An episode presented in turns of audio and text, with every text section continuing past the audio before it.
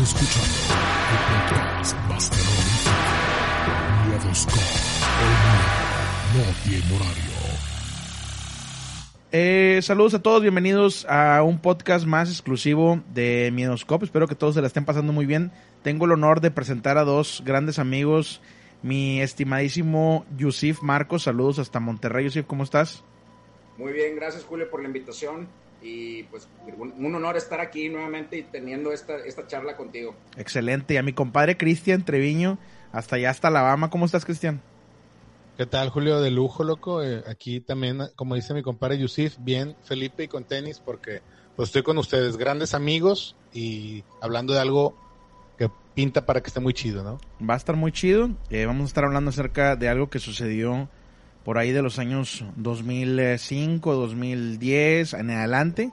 Y vamos a empezar a hablar un poquito para poner en contexto a la gente porque quizás hay personas que no entendieron o no, no vieron eh, el paso de México por, por esta zona de baches que tuvimos hace algunos años, que es cuando eh, el presidente de la República le declara públicamente la guerra al narcotráfico, empezando así una guerra que dejó miles de muertos y muchos de nosotros quizás nos acordemos de cosas que sucedieron. Hoy vamos a hablar acerca de un caso en específico, que es el asesinato de un grupo completo de músicos en Monterrey.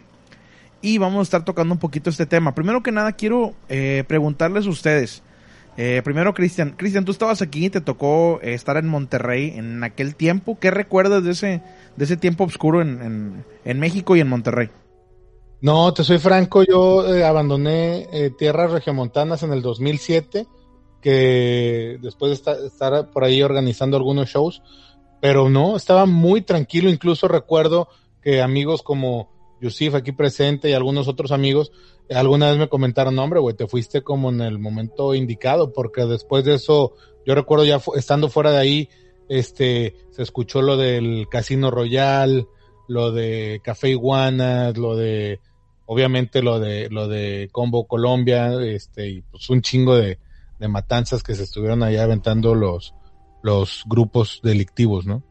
Sí, controlaban totalmente la zona. Mi estimado Yusif, eh, pues la verdad es que tú estabas aquí en, en, Monterrey cuando todo pasó, lo viste todo, viste el antes y el después, por ejemplo, un así eh, resumen pequeño. En Monterrey vivía una vida nocturna muy activa, y el momento que cambió la vida nocturna fue, por ejemplo, lo que dice Cristian hace un momento, el ataque a uno de los bares o, o antros, como se les decía en aquellos tiempos, eh, llamado el Café Iguanas, donde fallecieron creo que dos o tres personas. Eh, y eso cimbró totalmente la, la, pues ahora sí que la raza joven de Monterrey y sus alrededores. Y empezaron a tener miedo de ir al barrio antiguo, que es esta zona en el centro de Monterrey, en donde pues había muchos bares y muchas muchas discotecas, por así decirlo. Mi estimado Yusif, ¿qué estabas haciendo? Sí. ¿Cómo te tocó?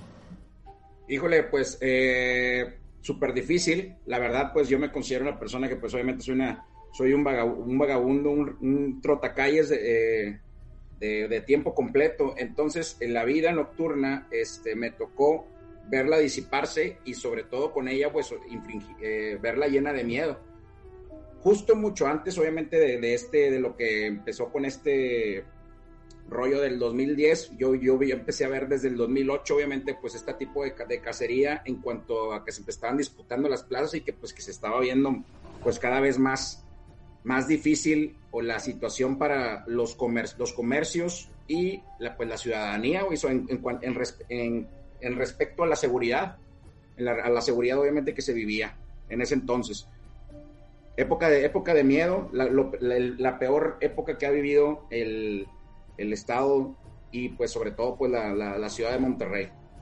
Ok, ok. Eh, la verdad no sé si a ustedes les llegó a tocar, igual le Cristian cuando regresó de, de, Estados Unidos en algún momento, alguna situación que te pusiera así como medio, medio tenso. Eh, a mucha gente que conozco yo le tocó ver algo, ¿no? Eh, a mí, por ejemplo, yo estuve en la radio con, con Yusif hace, hace algunos años, por ahí del 2010. Me tocó que pues mi programa se terminaba como eso de las diez y media de la noche, creo. Y regresando eh, de, de, hacer el programa, rumbo a mi casa, a su casa, me tocó ver algo muy extraño. Me paro en un semáforo en, en rojo y eh, cambia verde y cuando al, momento que iba a acelerar yo, pasan por enfrente de mí eh, algunas camionetas, unas tres o cuatro camionetas con mucha gente encima de, de ellas, con armas largas. Entonces yo me paralicé, dije, híjole, ¿qué onda, no? Se paran en medio de la calle, eh, como que alguien se baja de la camioneta, le dicen que se suba, se vuelve a subir y se van. Y pues yo me quedé frío en ese momento porque estaban las cosas bien calientes en ese tiempo.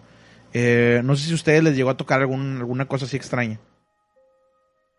Fíjate que yo cuando me fui de Monterrey, antes de venirme para acá, para Alabama, estuve un rato viviendo en Tijuana. Y Tijuana, pues también es este ciudad caliente. Si no ahora, en, ese, en esos años solía ser. Y bueno, recuerdo haber escuchado pues balas y así balas de, de armas de alto calibre y caminar por, por calles que caminaba a diario y ver este pues sí agujeros de balas. Eso en Tijuana. Alguna vez visité a mi madre en Monterrey ya ya estando yo de este lado y también me tocó ver este camionetas con con raza ahí con armas largas este y sí sí me sacaba de, de onda pero pero francamente nada tan tan grueso no eran así como eh, esas esos dos detalles esos esos dos sucesos ahí puntuales pero nada nada, nada así gacho, ¿no? Luego sí leía, obviamente cuando pasó lo de lo del café, que pues por ahí este, eh, lamentablemente, eh, eh, pues sí fallece algún, algún buen amigo, y cuando pasa, eh, Yusif antes de entrar aquí a, grabar el podcast comentaba algo de del Sabino, este, ese lugar afamado donde se bailaba tan rico la cumbia y donde pasé muchas noches con mi buen colega Yusif, cuando pasó eso y yo lo leía por acá en las notas, o sea, eh, cabrón, Yusif, aquí te lo digo eh, al, enfrente, eras la primera persona en la que pensaba, decía, no voy a ser que este cabrón haya estado ahí. ¿Te está gustando este episodio? Hazte fan desde el botón apoyar del podcast de Nivos. Elige tu aportación y podrás escuchar este y el resto de sus episodios extra. Además, ayudarás a su productor a seguir creando contenido con la misma pasión y dedicación.